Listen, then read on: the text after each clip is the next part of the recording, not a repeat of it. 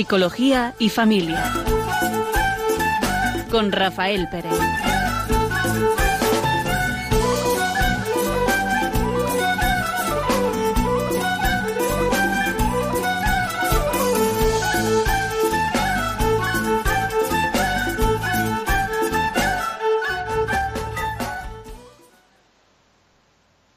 Buenas tardes. Están escuchando Radio María. Comienza el programa Psicología y Familia, coordinado por el Instituto Juan Pablo II. Y vamos a continuar, Raquel Talabán, que les está hablando. Y un servidor, Rafael Pérez. Con el tema que dejamos la semana pasada, el estrés y la familia. Y vamos a comenzar con un, con un cuento que habla de lo que es la naturaleza humana. Dice así, aquel hombre era un cliente habitual y la, dirección hacía todo lo posible por complacerle. Por eso, cuando un día se quejó de que solo le habían dado una rebanada de pan con la comida, el camarero se apresuró a llevarle otras cuatro. Está bien, dijo, pero no crea que es suficiente. Me gusta el pan y me gusta en cantidad. De modo que la siguiente noche que fue a cenar le dieron una docena de rebanadas. No está mal, dijo, pero sigue usted mostrándose un tanto pobre, ¿no cree? Ni siquiera una cesta llena de pan consiguió la noche siguiente acallar sus quejas. De modo que el dueño decidió darle una lección. Encargó especialmente para él una gigantesca rebanada de pan de dos metros de largo por uno de ancho, y él mismo, en persona, con la ayuda de dos camareros, se la llevó, le puso sobre una mesa supletoria y esperó su reacción. El hombre, tras mirar con verdadera furia la gigantesca rebanada, se encaró con el dueño y le dijo, Así que volvemos a las andadas, ¿eh? ¿Una sola rebanada? Pues absurdo, ¿verdad? Pues tantas veces somos nosotros así de absurdos, ¿no? O nuestras reacciones son así de absurdas, ¿no? Es decir, eh, ¿por qué tantas veces vivimos estresados? Que estresado parece que es una palabra que dice algo más, como si fuera un... Estresado es una forma de vida. Vivir estresado es, eh, que a veces vivimos como este hombre, ¿no? Que por buscar problemas, eh, por su interpretación de las cosas, sus eh, mm, rigideces mentales, pues no estaba conforme con que solamente fuera una rebanada, como, como si fuera la, la cantidad lo único, ¿no? Y no fuera la calidad o la cualidad de las cosas, ¿no? Lo que en nuestra vida produce, eh, produce esta falta de aceptación, ¿no? Esta reacción nuestra, física, ante los acontecimientos que no aceptamos, no porque sean eh, complicados o sean sino simplemente porque no entran dentro de nuestros esquemas, porque nuestra eh, interpretación de ellos no los acepta o los vive con cierta problemática, ¿no? Sí, mira, Rafa, eh, en esta semana comentaba con una persona el programa anterior y me decía, eh, pues me ha gustado un poquito menos porque habéis sido muy teóricos, habéis hablado mucho de síntomas, no tiene nada que ver con la vida de la gente, ¿no? Y yo lo escuchaba con muchísima ternura porque precisamente esta persona eh, vive una situación de estrés de manual, de libro, pero no reconocía su vida así, ¿no? ¿Cuántas veces nos pasa esto? ¿Cuántas veces hemos aprendido a vivir con ese estrés, con esa, haciéndolo nuestra forma de ser, nuestra forma de, de afrontar la vida y afrontar las circunstancias y pensamos que al final eso es lo normal, ¿no? No pasa nada, es que a mí siempre me duele la cabeza, o es que yo duermo poco, o es que, bueno, mi estómago es sensible, y no nos damos cuenta de que eso, aunque sea habitual, no es normal. Y al habituarnos a tenerlo en nuestra vida, no luchamos contra ello. Si no tuviéramos estrés, estaríamos muertos. El estrés es una forma de reaccionar nuestro, nuestro organismo, nuestro ser, nuestra biología ante los acontecimientos. Eh, habrá acontecimientos que necesitan ¿no? una activación nuestra para afrontarlos. ¿no? El problema del estrés es cuando se intensifica y vivimos alterados sin que haya un, objeto ¿no? que, que merezca la pena nuestra atención, ¿no? Porque tengamos recursos. Ante cualquier situación que tengamos que responder, si no nos vemos con suficientes recursos, pues lógicamente nuestro cuerpo reacciona, ¿no? emocionalmente reaccionamos, eh, como es lógico. Generalmente todo lo que nos produce estrés, que son, pues muchas veces tiene un componente de que es desconocido, mm, que no sabemos lo que va a pasar, es imprevisible, no sabemos las consecuencias, ¿no? Pues lógicamente nuestro cuerpo se prepara para responder, nos preparamos para responder. Si no, no estuviéramos preparados, muchas veces eh, no responderíamos con la eficacia que requiere, ¿no? Porque el estrés también tiene un montón de síntomas positivos que nos ayudan a responder. Eh, hay el, bombeo de sangre más fuerte, la reactivación eh, mm, psicológica también se, se, prepara como para buscar todas las respuestas adecuadas para esa, esa situación. Entonces, mm, a veces vivimos todo como si fuera un problema eh, lo que es un problema, o que los que tenemos problemas, es cuando tenemos que dar respuesta a tantas situaciones que nuestra vida eh, se nos presentan. Y qué bien que, porque estamos también así, así de bien hechos, que nuestro cuerpo se prepara. Lo que no está, lo que no, lo que no viene ya de fábrica es vivir activados de forma constante en tiempos antiguos, cuando vivían los animalitos que, perseguían a los hombres y tenían muchos problemas porque vivían los, los mamut y vivían una serie de, peligros, pues menos mal, ¿no? Mm, que mm, ese estrés les llevaba a defenderse. Ahora no viven esta clase de, bichos, ¿no? Que, de los que tenemos que defendernos, pero quizás vivimos más constantemente estresados, ¿no? Con temores, con miedos. ¿Qué pasará mañana? ¿Qué pasará con el trabajo? Eh, ¿Qué le pasará a los míos? vivimos unas inseguridades distintas entonces, ¿no? Pero quizá también demasiado constantes, ¿no? En nuestra vida. Empezamos ante todas estas situaciones estando nerviosos, continúa con ansiedad, si es mantenido en el tiempo pasamos a estrés y nos encontramos ante la gran pandemia de la civilización actual, que es la depresión. Nos acostumbramos a vivir así, no sabemos cómo reaccionar porque no lo vemos en principio como un problema, va horadando y va haciendo su hueco en nuestra vida, poquito a poquito, día a día, en la familia, en el trabajo, en la forma de relacionarnos con los demás y con nosotros mismos. Y al final es un pastel tan grande que no sabemos por dónde abarcarlo. Hay, sin embargo, hábitos que podemos cambiar, eh, algunas medidas que podemos tomar un poco para, para afrontar todo esto y que no se haga una bola tan grande. A veces, incluso sin ser consciente de ello, es una buena idea parar, ¿no? ¿Cuántos frentes tengo por delante?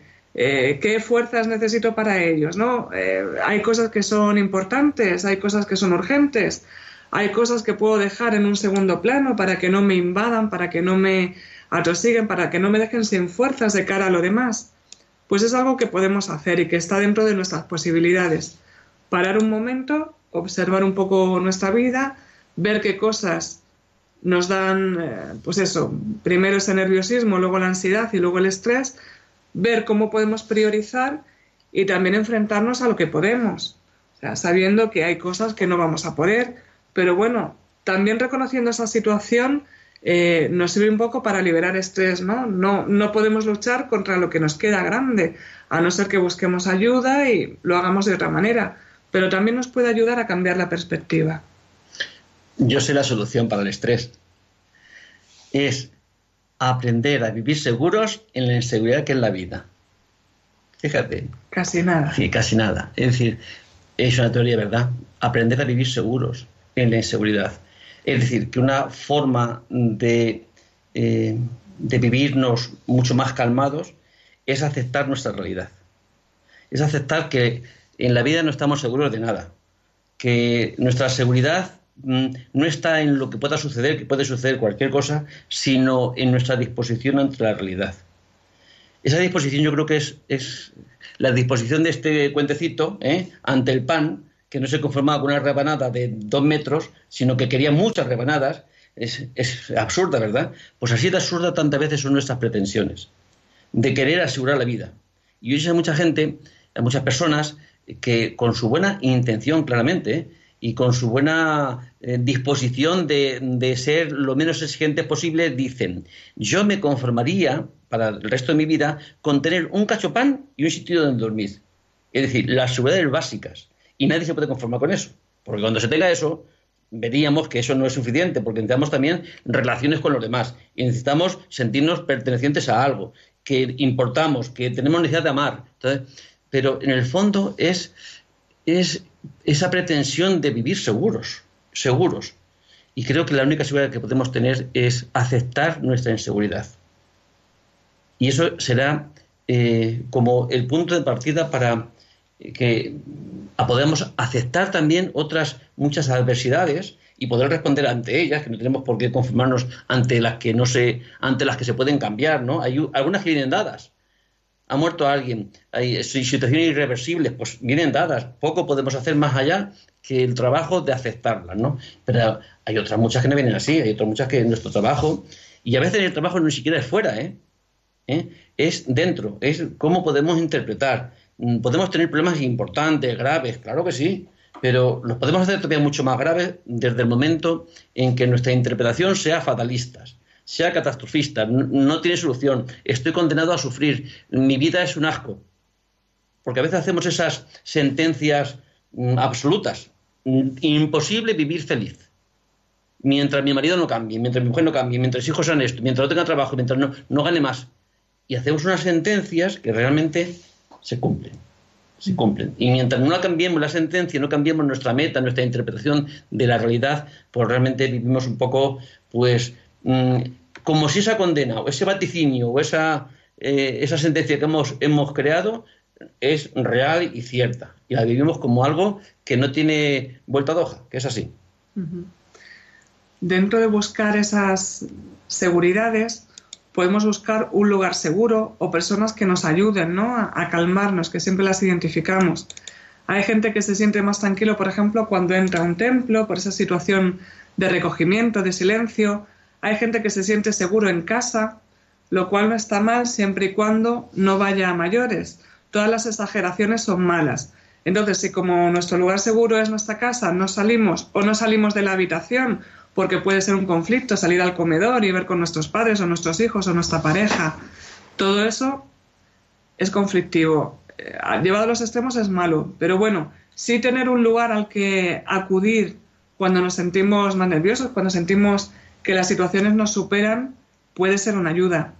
También identificar a esas personas que nos ayudan. A veces es la familia, a veces es un amigo, a veces es una persona con la que simplemente hablamos pero además simplemente soltando aquello que nos preocupa. A veces no necesitamos ni que la otra persona interactúe. Simplemente al decirlo en voz alta parece que las cosas pierden su fuerza, ¿no? E, e, el, ogro pierde, eh, pierde tamaño, se hace más pequeñito y se hace más, más manejable. Y desde luego también personas que con su apoyo, con sus palabras y con sus consejos nos pueden ayudar a cambiar esa perspectiva que nos está agobiando en un momento determinado muchos juegos que tienen mucha atracción en estos tiempos de juventud, ¿no? De, con las maquinitas, tanta clase de juegos que hay, en el fondo son como desafíos, ¿no? Por conseguir metas. Es decir, en el ser humano yo creo que está esa tendencia, ¿no? al desafío. Y sin embargo llega la realidad y no estamos tan preparados preferimos jugar a ver si o ahora esta, eh, este incremento ¿no? de juegos mm, por medio online ¿no? De, de, todo tipo, que hay un montón de gente que se engancha y se gasta el dinero más de lo que tiene y crea un montón de dificultades. ¿no? En muchos deportes son de riesgo, ¿no? ese, desafío para, eh, para vencer límites. ¿no?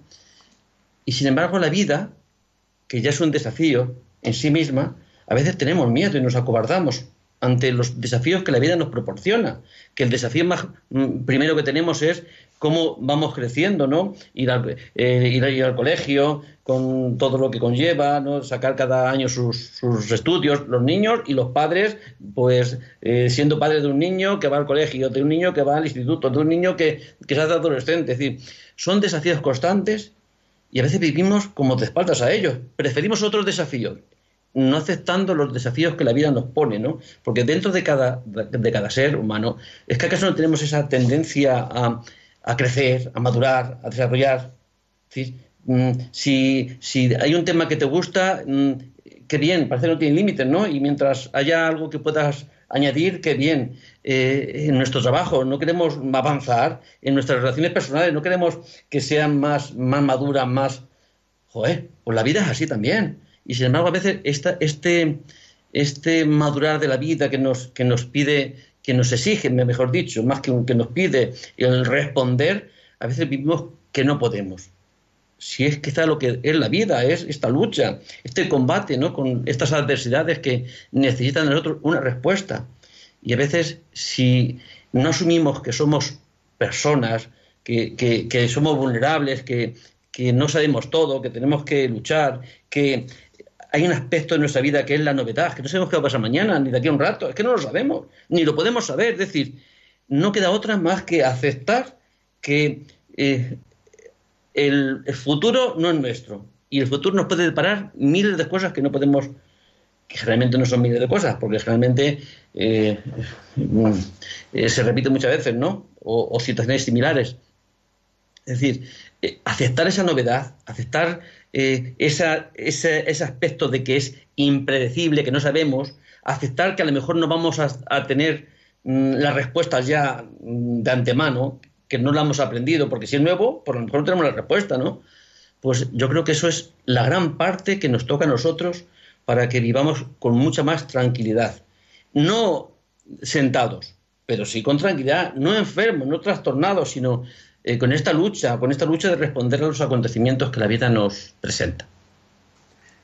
También nos ayuda a eh, identificar esos elementos estresores, ¿no?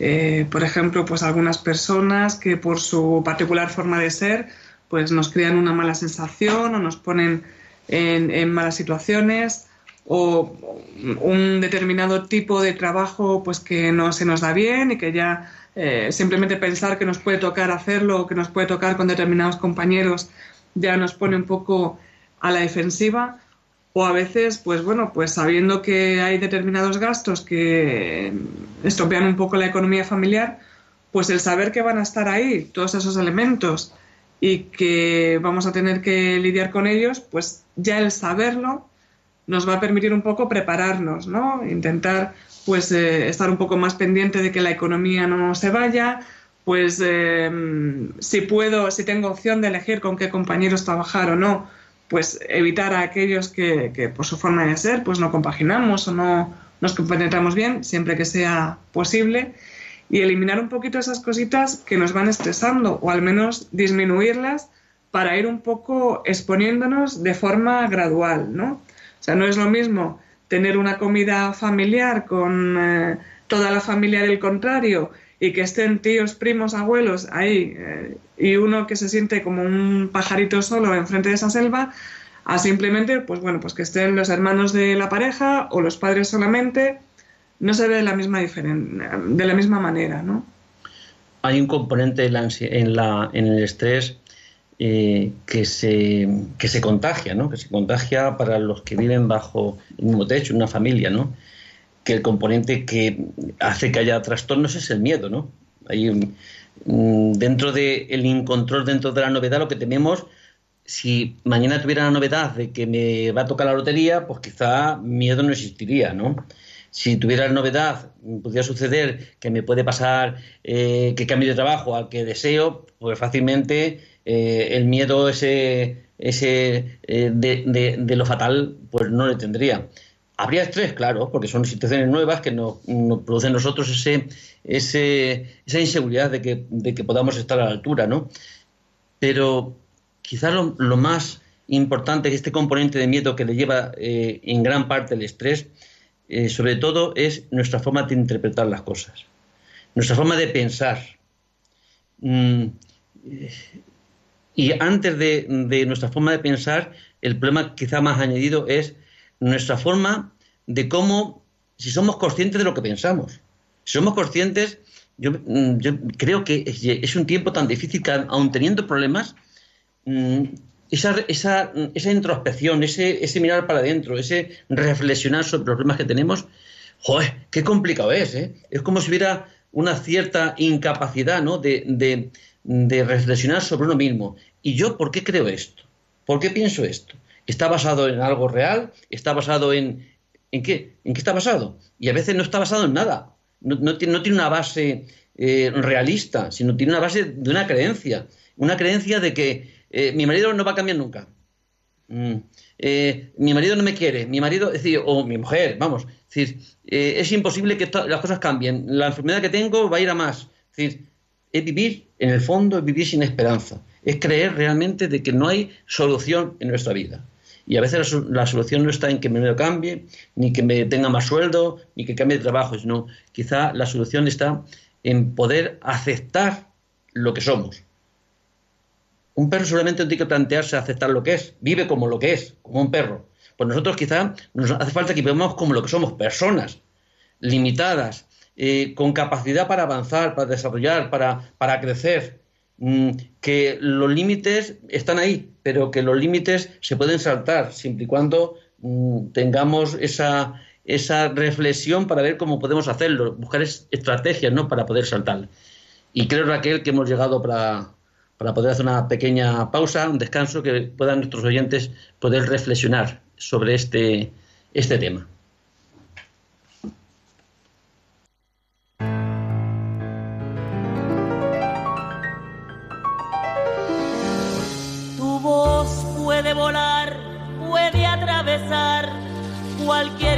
Cualquier tiempo, cualquier soledad, sin que la puedas controlar, toma forma de canción. Así es mi voz, que sale de mi corazón y volará, sin yo querer, por los caminos más lejanos, por los sueños que soñé, será el reflejo del amor, lo que te tocó vivir, será la música de fondo de lo mucho que sentí, oye mi son, mi viejo son, tiene las claves de cualquier generación, en el alma de tu gente, en el cuero del tambor, en las manos del conguero, en los pies del bailador. Yo viviré,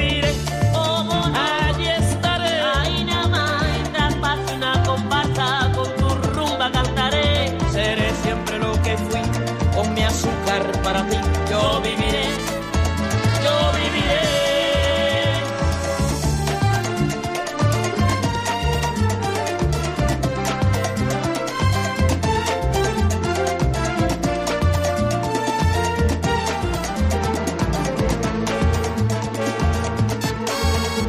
Y ahora vuelvo a recordar aquel tiempo atrás, cuando te fuiste con el sueño de la libertad cuántos amigos que dejé y cuántas lágrimas lloré, yo viviré para volverlos a encontrar y seguiré con mi canción, bailando música caliente como bailo yo. Cuando suena una guaracha, cuando suena un guaguancó, en la sangre de mi pueblo, en tu cuerpo estaré yo. Oye mi son de honor, mi viejo generación, en el alma de mi gente, en el cuero del tambor, en las manos del conguero, en los pies del bailador. Yo viviré, sí, allí estaré, mientras pase una comparsa con mi rumba cantaré, seré siempre lo que fui, con mi azúcar para ti, yo viviré,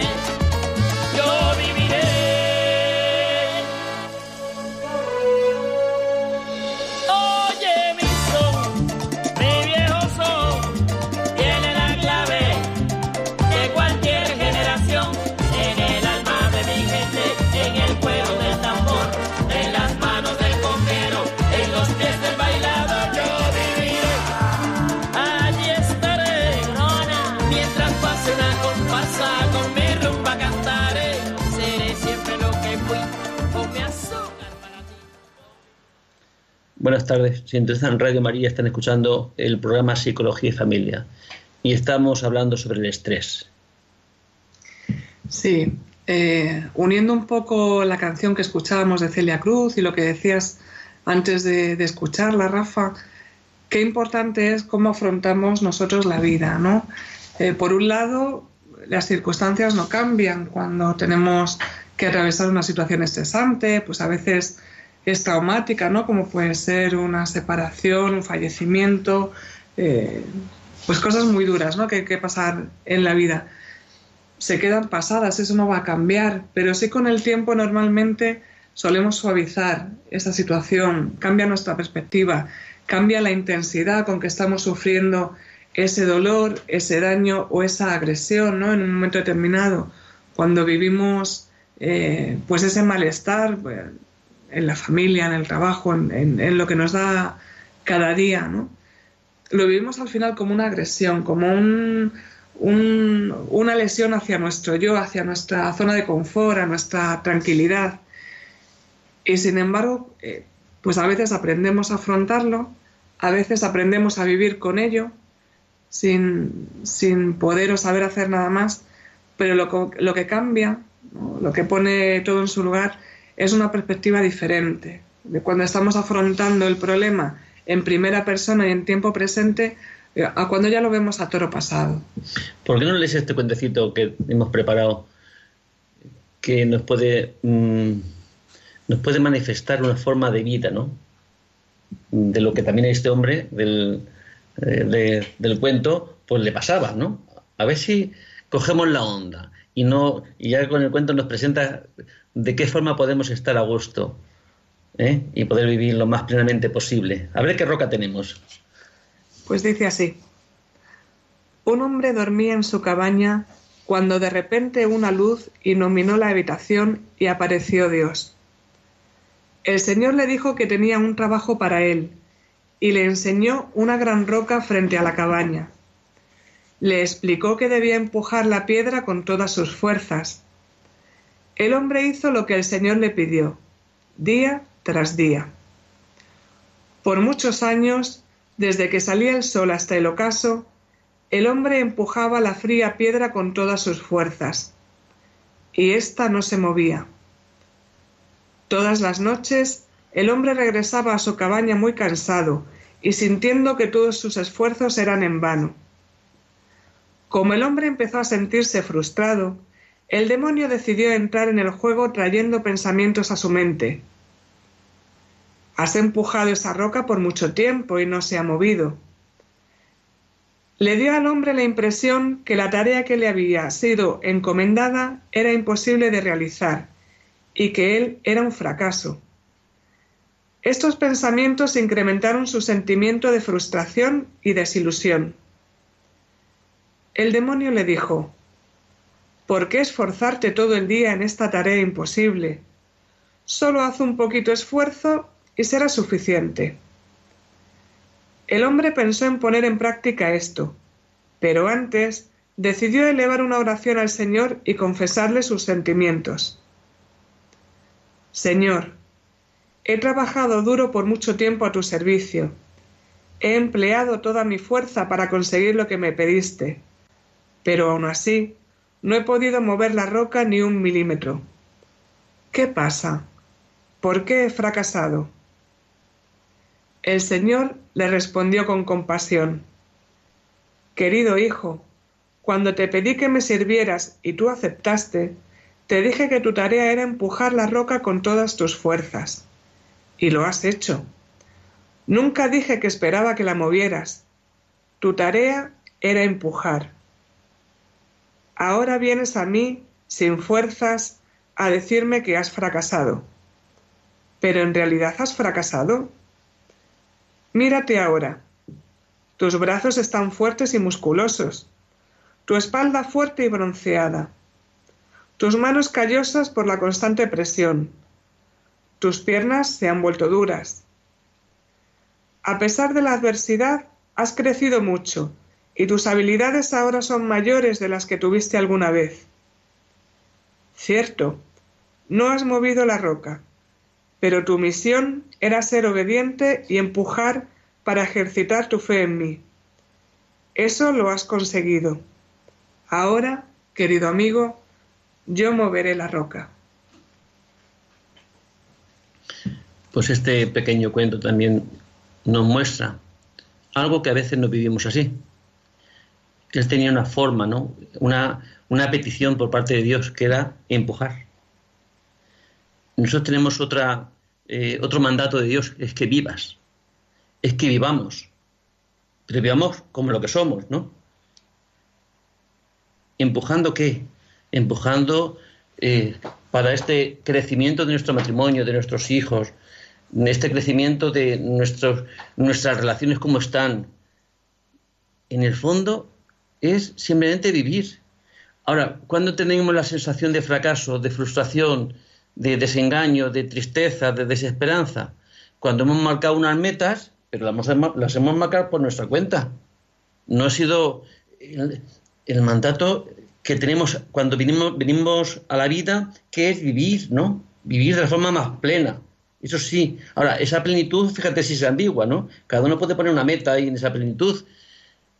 Y generalmente la ponemos de forma material.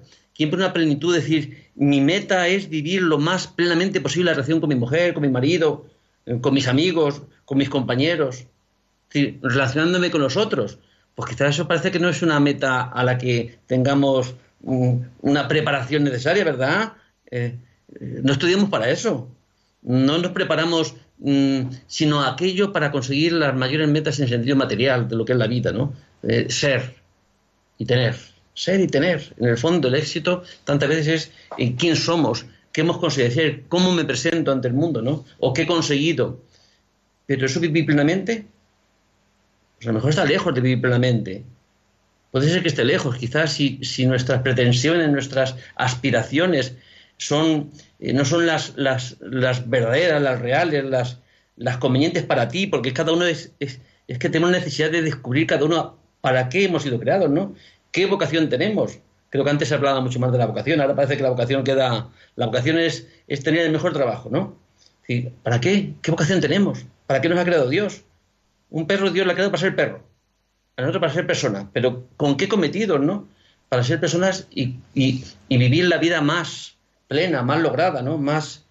Mm, y creo que el termómetro para medir la, nuestra vida, si ha llegado a plenitud, es eh, cómo están nuestras relaciones con los demás, con nuestros padres, con nuestra familia, con, da igual. Es decir, en el fondo somos seres que no somos, somos seres sociales y partimos quizás de, este aspecto social que es la familia como mm, lo que más satisfacción, más mm, plenitud nos da, ¿no? Para luego mm, avanzar, no quedarnos solamente en la familia, ¿no? Sino quedarnos en aquello que hace que sea, hay otro, ¿no? Todo, ¿qué trabajo hay? que no tenga como fin el otro. El médico trabaja para sí mismo, no, trabaja para curar al otro. El barrendero para, el otro, el mecánico para arreglar el coche del otro. Es todos los trabajos son con la meta del otro, ¿no? Y, quizá es, es, que esa, esa, es la esencia de nuestro crecimiento. ¿Cómo está nuestra relación con el otro, con el distinto?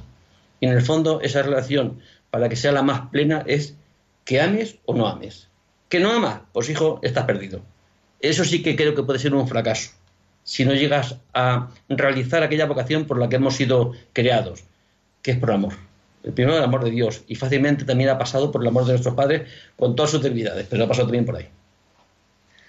Ay, dichosas expectativas.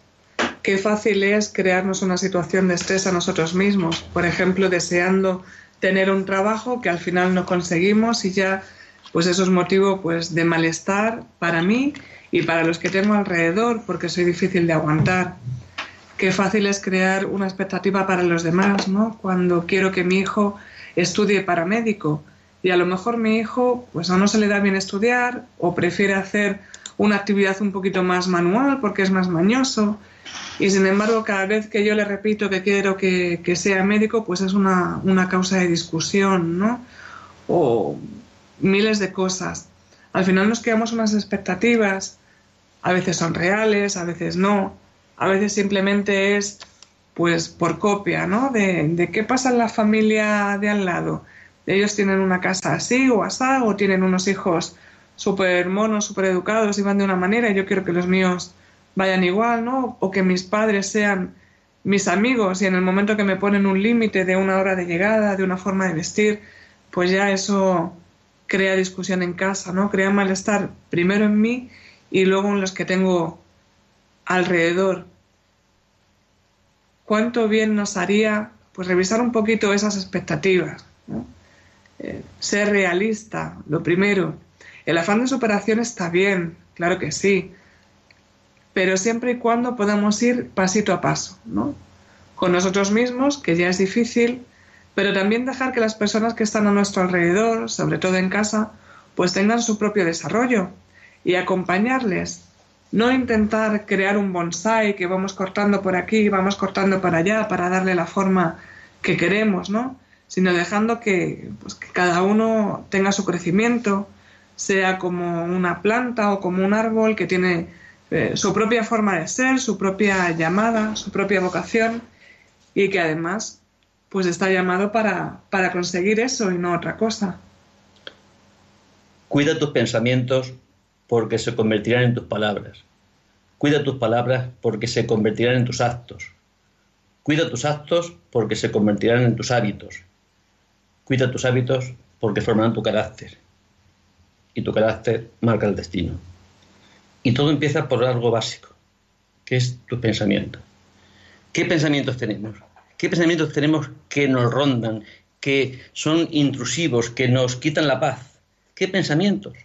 Es poder estar atentos, ¿no? A qué es lo que ronda nuestra cabeza, ¿no? Porque a veces esos pensamientos que pueden ser, eh, o no ser muy conscientes de ellos, pueden marcar nuestros actos de una forma muy clara, ¿eh? Y nuestro, lo que sentimos y lo que hacemos y lo que somos, en lo que somos en el sentido de cómo nos manifestamos ante el otro. Y todo pasa por un pensamiento que puede ser fugaz, sin darnos cuenta. ¿Qué pensamientos mm, están más constantemente en tu cabeza?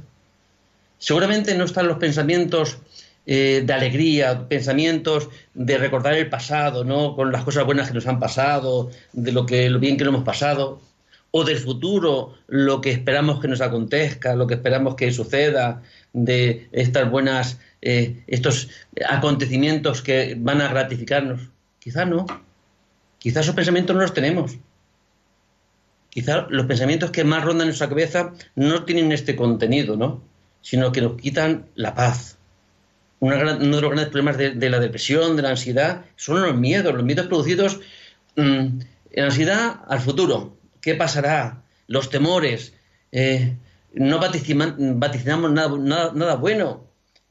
La depresión es estar anclados en el pasado, con los temores, hacerlos, eh, todos los miedos del pasado, hacerlos presentes. ¿Pero acaso que podemos vivir así? Siempre lejos de la realidad. Siempre lejos. Si la realidad es lo que Dios hoy nos da. Hoy, día, día 2 de octubre, hoy Dios nos sigue creando. Hoy Dios nos sigue dando la vida. ¿Acaso hemos dado gracias a Dios porque hoy hemos amanecido? Porque ha salido el sol, o llueve, o hace frío, o hace calor, o tenemos trabajo, tenemos salud, que hemos comido. Pero, ¿vivimos acaso así? Si vivimos proyectados. Vivimos en cualquier sitio menos en el presente, en lo que sucede. Vivimos lo que sucederá, en el temor de lo que puede suceder, pero quizás vivimos lejos del presente. Y lejos del presente es lo irreal, lo que no existe. Si difícil es vivir con lo que existe tantas veces, imposible vivir con lo que no existe en la realidad, en la vida, ¿no?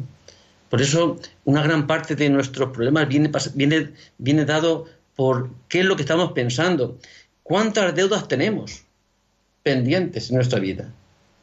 Cuando rezamos el Padre Nuestro, eh, decimos, perdona nuestras ofensas como también perdonamos a los que nos ofenden. Y, ese perdonar nuestras ofensas, eh, perdonar, eh, pedir a Dios que perdone nuestras ofensas, que seguro que todos hoy hemos cometido unas cuantas, ¿no? ¿Acaso tenemos canceladas las, las, las ofensas pasadas? ¿Tenemos canceladas nuestras deudas? De veras hipoteca, pero a lo mejor eso te hace menos daño que tener deudas pendientes con, a lo mejor personas bien, eh, bien importantes en tu vida, un padre, una madre, un hermano, eh, esposas, esposos, es decir, hijos, y a lo mejor tenemos deudas. Tenemos ahí deudas pendientes de, pago que son eh, el no perdonar. La cancelación está en el perdón. Y aunque parezca, y esto no es, algo moralista, es decir, es que, es que tengo que perdonar. No, no tengo que perdonar. Es que necesito perdonar. No que tenga, necesito. Y si, si hay un propósito de buscar cómo, cómo poder perdonar, ¿qué tengo que hacer para poder perdonar? Que no puedo, que, no está, en nosotros no está esa, esa capacidad de perdón, ¿no? Sino en nosotros como máximo está el quererlo, no el desearlo. Quizás no al realizarlo, dice San Pablo este texto tan bonito, ¿no? Que dice que en el hombre está la capacidad de conocer el bien, está la capacidad de desear el bien, más no el realizarlo. En queriendo hacer el bien es el mal el que se me presenta, ¿no? Es esto es la condena que llevamos tantas veces, ¿no? Y de esta condena tenemos un liberador, que es Jesucristo. Pero mientras tanto no lo disfrutemos, ahora es, ¿y esta otra condena que, hemos ido, hemos, esas cadenas que hemos ido creando nosotros? En, nuestras, en nuestro crecimiento, en nuestra historia, y las hemos dejado ahí pendientes de romper hacia personas bien importantes, bien significativas, o que han sido muy significativas en nuestra vida, y todavía estamos atados a ellas. ¿Acaso podemos crecer, podemos volar, podemos madurar si esto no lo tenemos resuelto? Pues yo creo que no. Por eso el perdón es una necesidad que tenemos, ¿no? De perdonar aquello que se, que se ha ido acumulando en nuestra vida, ¿no? Para poder liberarnos, ¿no? del, del, pasado y vivir, vivir el hoy, el hoy, sin más, el hoy. Que no hace falta tener mucho más, sino que vive hoy, siempre pensamos que, lo bueno dura muy poco, ¿no? Y que, se va enseguida y no, no tiene ningún momento de, pues de disfrutar, que sea así como más largo. Sin embargo, parece que las cosas malas se hacen eternas, ¿no? Parece que no van a acabar nunca. Y sin embargo es ese pensamiento lo que tiene que, cambiar.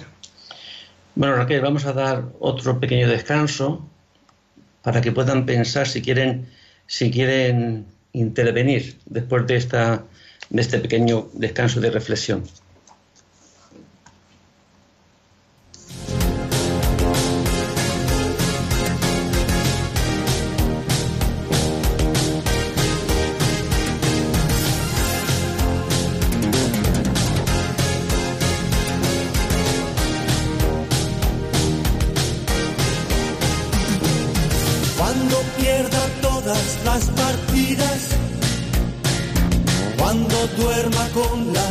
soledad. Cuando se me cierren las salidas y la noche no me deje en paz. Cuando sienta miedo del silencio, cuando cueste mantenerse en pie, cuando se revelen los recuerdos y me pongan con contra la pared. Resistiré, erguido frente a todo. Me volveré de hierro para endurecer la piel. Y aunque los vientos de la vida soplen fuerte, soy como el junco que se dobla, pero siempre sigue en pie. Resistiré para seguir viviendo. Soportaré los golpes y jamás me rendiré. Y aunque los sueños se me rompan en pedazos, resistiré, resistiré.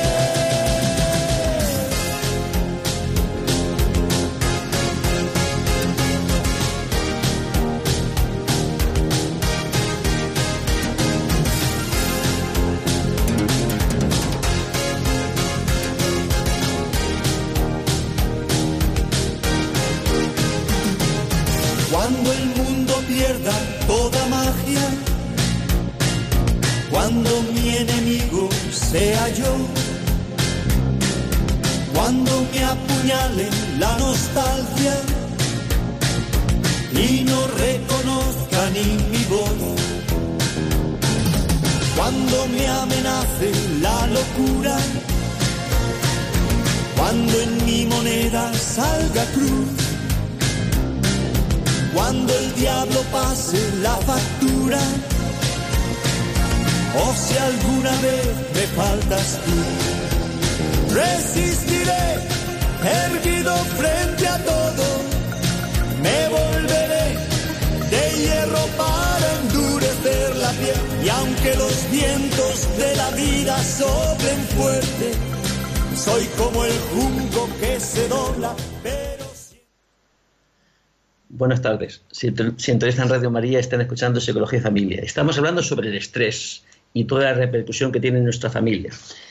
Si quieren pueden llamar al teléfono 91 005 9419 y intervenir, eh, conocer su opinión sobre este tema, no cómo lo viven, ¿no? Estamos hablando, eh, lo hemos dejado sobre el perdón, ¿no? Sobre tantas veces eh, que tengamos pendientes asuntos sin resolver, ¿no? Asuntos pendientes que pasan por, mm, por rencores, ¿no? Que podemos tener a alguien que nos ha podido hacer algún daño, ¿no? Eh, que nos quita mucha energía, que nos quita mucha alegría de poder enfrentarnos a la vida con, esa abertura, ¿no? con esa disposición, sin cargas. ¿no? Pero hay otra, otro aspecto también que es tan importante como el perdón hacia otro, que es el perdón hacia nosotros mismos. Ese sentimiento de culpabilidad, la culpa, que tantas veces nos acompaña por los errores cometidos, ¿no? que eh, a veces creemos que es el precio que tengo que pagar por mis errores y tiene una dificultad, que ese precio que le pagas, pues te permite a lo mejor seguir confundiéndote en lo mismo, ¿no? Me siento culpable porque robo, qué mal me siento, pero sigo robando.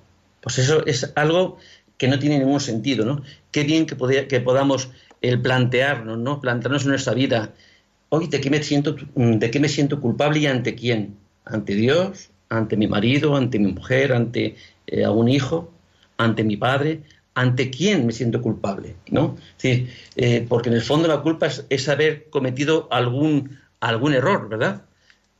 Mm, eso hace que vivamos ya con cierta carga en nuestras decisiones, en nuestra vida. Es como si tenemos eh, una, una, cantidad ¿no? de energía y la gastamos en algo ya sin uso, pero la gastamos ahí en, en, por el tema de la culpa, ¿no? Hay un tipo de estrés en el que apenas hemos hablado y es el estrés postraumático, pero hablaremos ahora en unos momentos. Pues vamos a, a, ver qué nos dice Antonio de Andalucía. Buenas tardes, Antonio. Antonio. Pues. Pues seguimos hablando mientras se recupera La llamada. Muy bien. Eh, hablamos del estrés postraumático porque estamos relacionados, aunque en cierta manera, con lo que hablabas de la culpa, ¿no?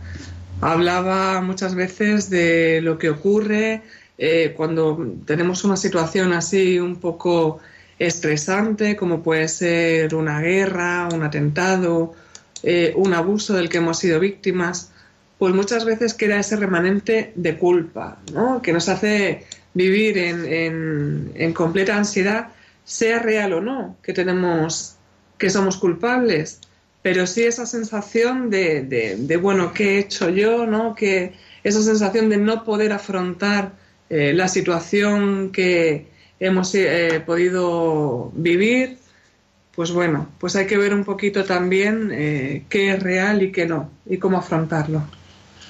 Vamos a recordar el teléfono por si quisieran ponerse en contacto con nosotros en este programa, el 91 005 94 19.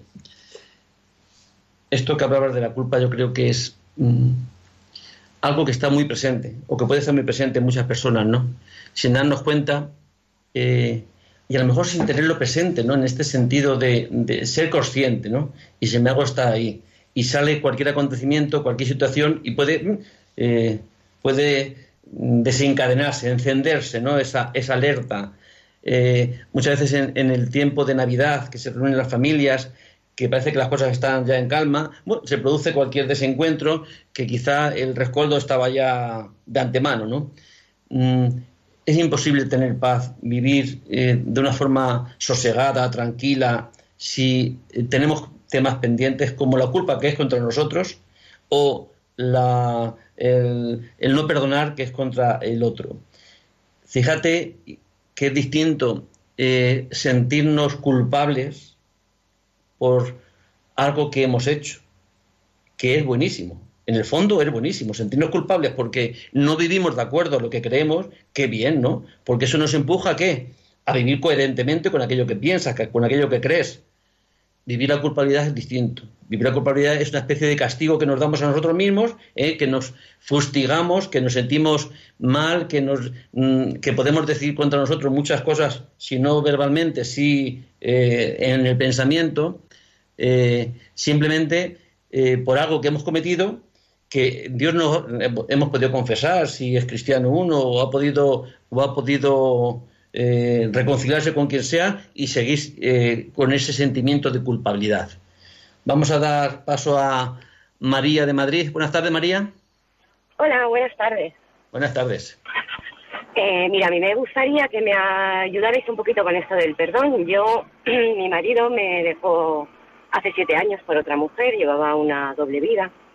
Todo ha sido en esta separación muy, muy difícil y complicado. Me ha denunciado cada dos por tres.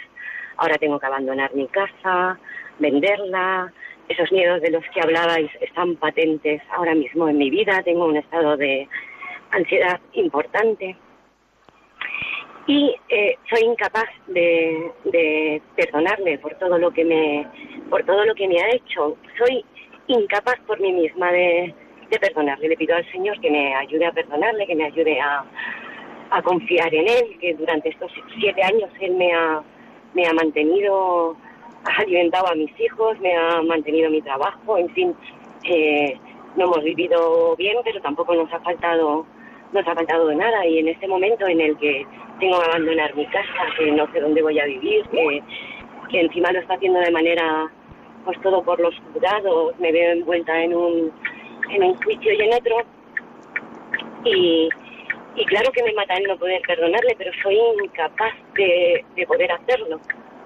Me gustaría que me ayudara y saber cómo puedo, a pesar del sufrimiento y a pesar de todo, pues intentar perdonarle. Sé que que la relación con él es imposible porque me odia él a mí cuando él ha sido el que se ha marchado y el que ha hecho su vida y el que ha hecho todo esto.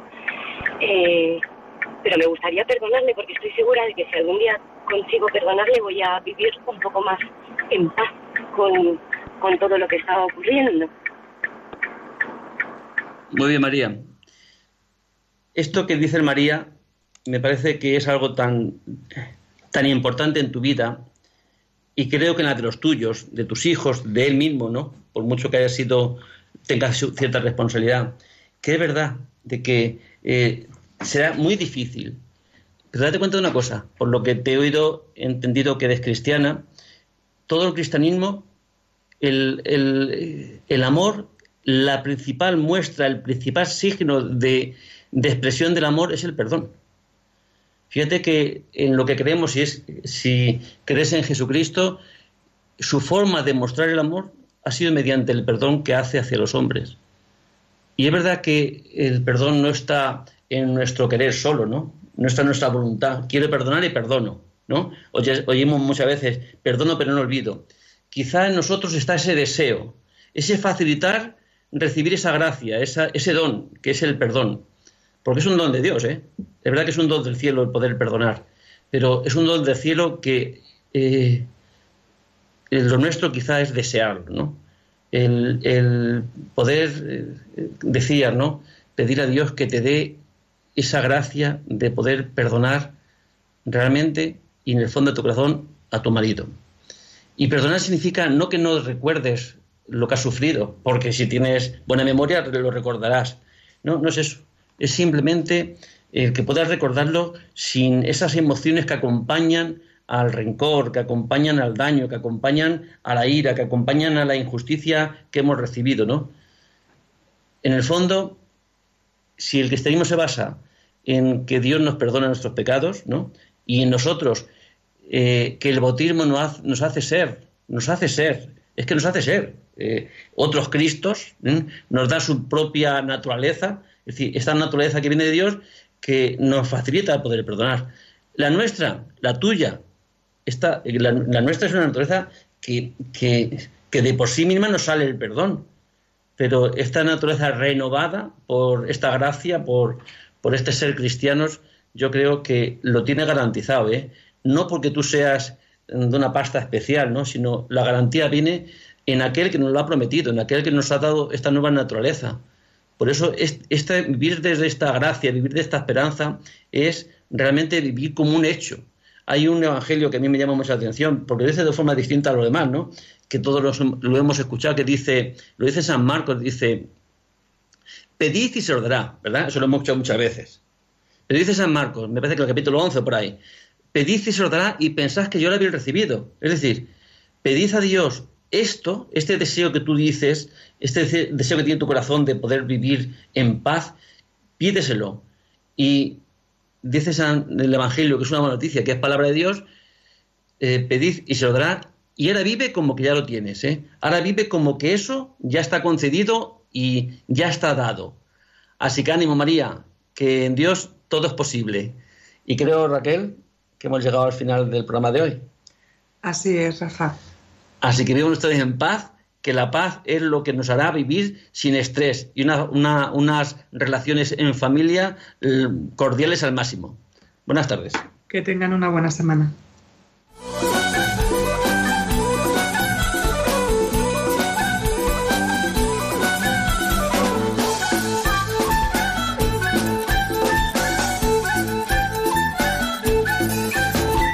Psicología y Familia con Rafael Pérez.